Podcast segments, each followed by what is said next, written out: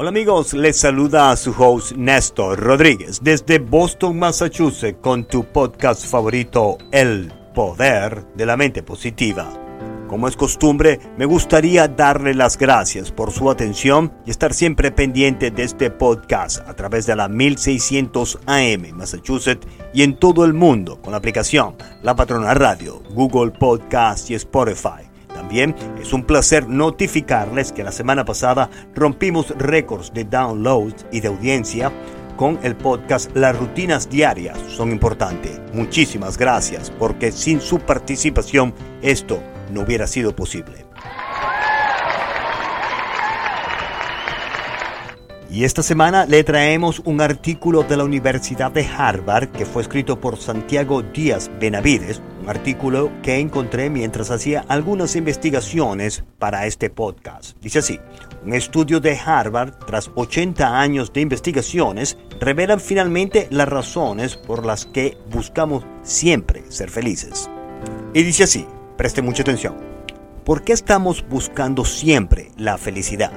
¿Qué es lo que nos hace querer ser felices? ¿Cómo definimos la felicidad? Estas son algunas de las preguntas que atraviesan nuestra cotidianidad, más allá de que las hagamos formalmente o no. Si es un asunto social o tiene que ver algo de orden psicológico y evolutivo. Eso es lo de menos. La búsqueda constante de la felicidad es algo que nos define como seres humanos. Dice Robert Walder, profesor de psiquiatría en la Facultad de Medicina de la prestigiosa Universidad de Harvard, y Mark Schwartz, doctor en psicología clínica por la Universidad de California en Berkeley. Reúnen estas interrogantes y proponen sus posibles respuestas en el interior de las páginas de su libro Una nueva vida, con el que ha conseguido el mayor estudio mundial para encontrar las razones detrás de aquello que nos hace realmente feliz. Hace más de 80 años, la Facultad de Medicina de la Universidad de Harvard se propuso encontrar una respuesta para estas preguntas en torno a la búsqueda de la felicidad. Desde entonces, ha realizado una serie de investigaciones y estudios que pretenden acercarnos cada vez más a las razones por las que buscamos tan intensamente ser felices.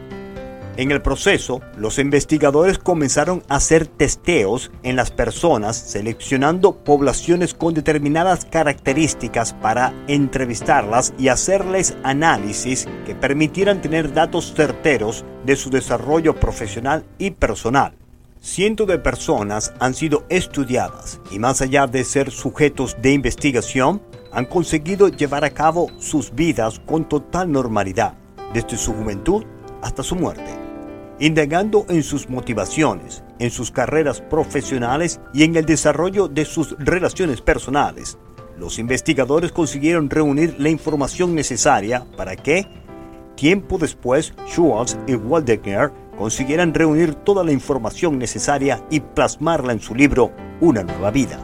Dicho libro se adentra en las historias de aquellos que fracasaron, de quienes se arruinaron, de los otros que se hicieron millonarios o llegaron a ocupar altos cargos en sus compañías, de quienes llegaron a ser poderosos, de aquellos que se enfermaron y sufrieron, y también de esos que gozaron siempre de una salud envidiable. Con buen acierto, Robert Waldinger director del Centro de Terapia Psicodinámica e Investigación del Hospital General de Massachusetts, psiquiatra, psicoanálisis y monje Zen, junto a Mark Schwartz, profesor de psicología de Brian Warner College, con formación postdoctoral en psicología clínica y de la salud de la Facultad de Medicina de Harvard, entregan a sus lectores la respuesta más importante de todas, la conclusión de este estudio que, según afirma, cambiará nuestra perspectiva sobre la felicidad para siempre. Agrega Daniel Pink, autor de La sorprendente verdad sobre qué nos motiva. Lo hecho aquí por los autores constituye una pieza fundamental, quizás la más importante jamás escrita sobre el bienestar humano.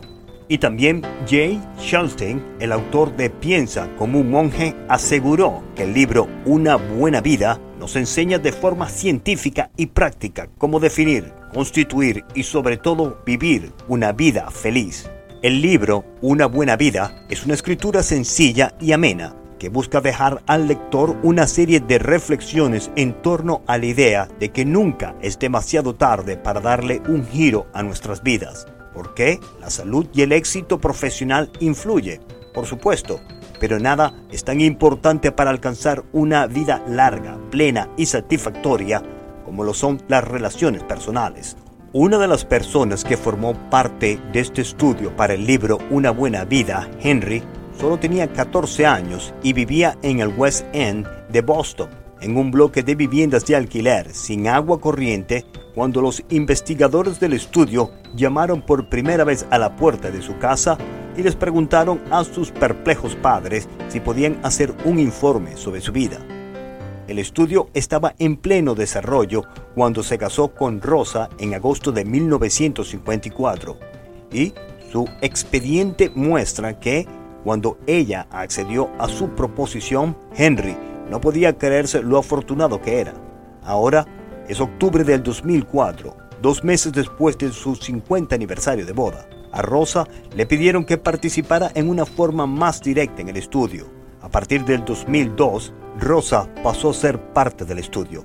La Universidad de Harvard llevaba monitorizando a Henry año tras año desde 1941 y Rosa solía decir que le resultaba raro que a su edad él siguiera accediendo a participar, porque en el resto de sus ámbitos de su vida personal era un hombre muy reservado.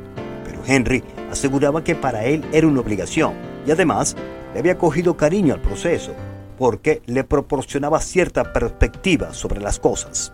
Así que durante 63 años había abierto su vida al equipo de investigación de la prestigiosa Universidad de Harvard.